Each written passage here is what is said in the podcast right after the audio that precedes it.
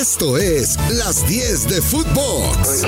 Los mejores 10 sucesos del mundo del fútbol, contados por Fernando Schwartz. Las 10 de Footbox. Un podcast con Fernando Schwartz. 1. Tal parece que Gerardo el Tata Martino se ha convertido en el enemigo número uno de México, que porque no va a un entrenamiento recreativo está abandonando a la selección si porque llama a fulano o a sutano, él está mal. Toda la campaña que se ha desatado en torno a Gerardo Martino, a final de cuentas no le hace bien a la selección mexicana en la recta final de preparación a 54 días de que arranque el Mundial de Qatar 2022 y la selección de México esté presentándose en 58 días frente a la selección de Polonia. A Gerardo Martino como él mismo lo manifiesta, ya ni se le deja respirar.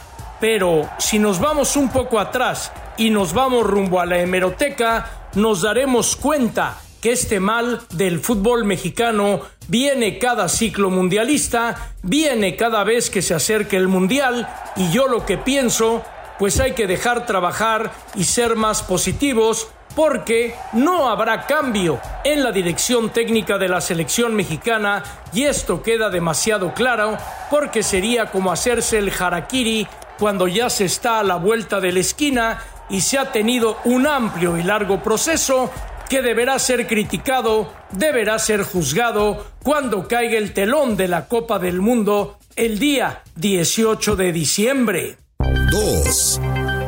México frente a Perú un partido anodino, un partido trabado, un partido de una sola llegada que generó el gol, y es que en el fútbol el combinar, ganar y gustar cada vez se ha vuelto más complicado. Muy impreciso el equipo mexicano en la zona de definición, muy indefinido el equipo mexicano en la zona de creación, donde se pierden muchos balones. Se pierden balones en la salida y lo que siempre pasa, cuando las cosas no se llegan a dar, cunde la desesperación en el equipo. A final de cuentas, apareció la figura de Irving Lozano para darle el gol a México en una jugada balón parado en el tiro de esquina de guardado, el cepillazo de cabeza de Montes y el cierre de la punta de la pinza de Irving Lozano. Y es que la táctica fija gana o pierde partidos y ojo, la mayor parte de los partidos mundialistas se definen a través de la táctica fija. Exigirle a Henry Martin o a Santi Jiménez cuando no tienen balones es totalmente absurdo.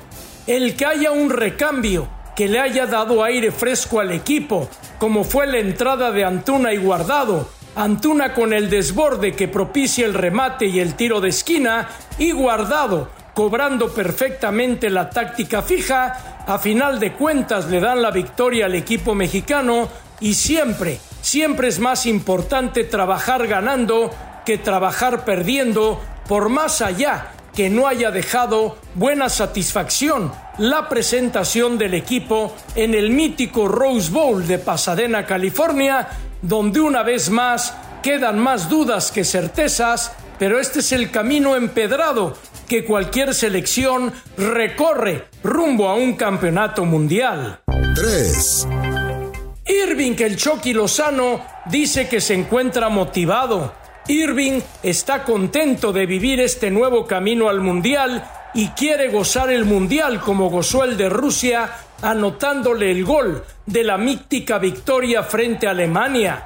Cuando Irving Lozano anda en forma, obvio y evidente que el equipo mexicano adquiere una pieza importante hacia el frente, porque es centrón, porque es inteligente, porque no rehuye el compromiso y porque no da por perdido ningún balón, yendo por todos ellos a muerte, y ese es Irving, el Chucky Lozano, el que siempre queremos ver a plenitud, a pesar de que recibe muchos golpes durante el partido. 4. Raúl Jiménez se ha mostrado escéptico en cuanto a su presencia en el Mundial de Qatar y esto es normal. Las lesiones no lo dejan en paz. La pubitis y los aductores no tienen palabra de honor. Son lesiones que se presentan en el futbolista y que pueden, sin duda alguna, sanar de inmediato o llevar un prolongado proceso. En el caso de Raúl, todo comenzó desde aquel infortunio en el cabezazo contra David Luis en ese partido contra el Chelsea y de ahí Raúl Jiménez no ha vuelto a ser el mismo. Raúl sabe que ir lesionado no es opción para el Mundial y ya lo puso en la mesa, mientras que el cuerpo técnico lo respalda, pidiéndole paciencia, pidiéndole calma y pidiéndole que sea positivo porque todavía queda camino por andar, pero la verdad es que conociendo las lesiones del pubis y de los aductores, yo realmente, realmente veo muy complicado y muy difícil que Raúl Jiménez pueda llegar en forma al Mundial y usted dirá, ¿le quita un dolor de cabeza al Tata en la elección de tres de cuatro delanteros? Pues no, le da un dolor de cabeza más porque Rogelio Funes Mori constantemente tiene lesiones musculares y en un torneo tan corto como es un mundial, el técnico nacional no se puede permitir quedarse con tan solo dos delanteros. 5. Ya lo había manifestado Héctor Herrera y lo vuelve a manifestar. La gente se sube al barco de último minuto cuando llega el Mundial y los resultados llegan. A lo largo del camino, llámese eliminatoria, llámese partido oficial, llámese partido amistoso, la gente se le voltea al equipo tricolor porque esto se ha convertido en un hobby nacional y donde a final de cuentas la desesperación de los resultados trae como consecuencia que la afición se desanime y comience a reprobar con mala actitud al jugador.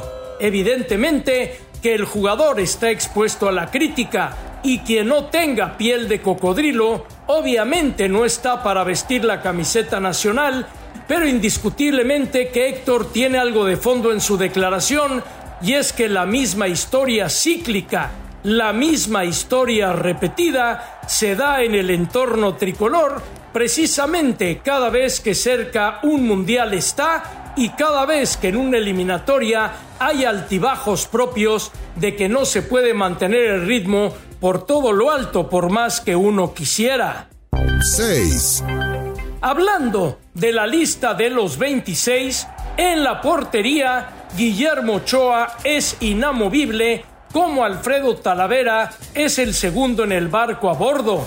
El que Rodolfo Cota haya sido llamado por experiencia a esta última gira de preparación habla de que le está ganando la carrera a Carlos Acevedo, aunque yo pienso que el tercer portero nunca juegue en los mundiales, a excepción de que pase una sarta de barbaridades en el camino, y creo que llevar a Carlos Acevedo para curtirlo de experiencia, como cuando la Volpe llevó a Guardado a Alemania 2006 o llevó al propio Ochoa, sería lo conducente, pero claro, esta es la potestad por parte del Tata Martino para elegir. Si lo que buscas es un fin de semana de desconexión, Cinépolis es la opción ideal. No esperes más y compra tus boletos en la app de Cinépolis o entra a cinépolis.com.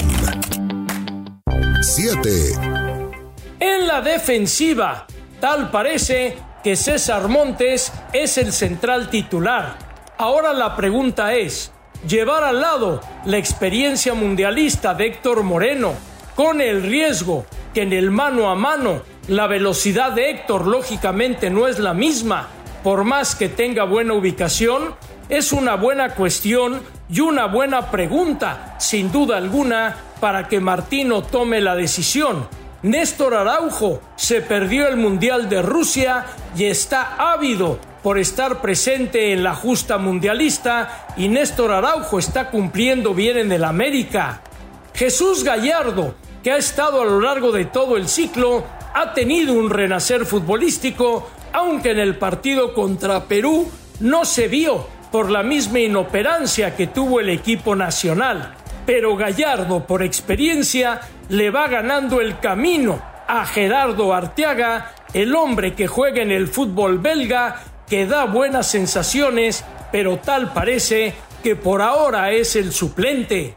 Y aunque Kevin Álvarez no tuvo una destacada actuación por el desconcierto del equipo en Pasadena, tiene todos los argumentos para darle la batalla a Jorge Sánchez por la lateral derecha, aunque Jorge lleva la ventaja de haber blindado tal vez su titularidad para el Mundial por una sencilla razón, el estar jugando en Europa, aunque la antítesis de todo esto viene siendo Johan Vázquez, que a pesar de que juega en la liga italiana, no termina por convencer a Martino e incluso en algunos entrenamientos ya fue colocado como lateral buscando alguna otra opción de variante que muchas veces es socorrida y recorrida en un mundial.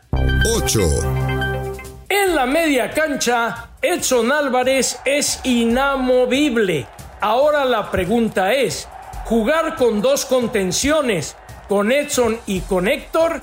Por la experiencia que tiene Héctor Herrera y la salida que le da al equipo, jugar con Charlie Rodríguez, que ha sido un puntal a lo largo de todo este proceso, y aunque estuvo ausente algún tiempo Charlie por lesión, ha vuelto de nueva cuenta y su titularidad no está en cuestionamiento, simplemente depende el esquema que utilice Martino, que regularmente juega un 4-3-3, pero que puede variar a un 4-4-2 o que puede incluso variar a un 4-4-1-1 dependiendo el rival que tenga por delante.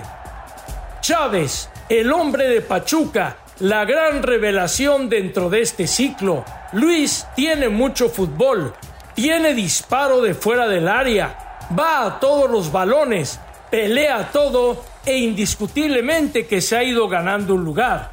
Andrés Guardado ya no está para jugar los 90 minutos, pero sí está para poder cerrar los partidos y es un hombre que con toda la experiencia que tiene, todavía, sin duda alguna, le puede aportar mucho, muchísimo al equipo tricolor. 9. La zona más álgida del equipo mexicano viene siendo la delantera. ¿Quién de los cuatro va a causar baja? Lo de Jiménez, como lo mencioné, puede allanar el camino.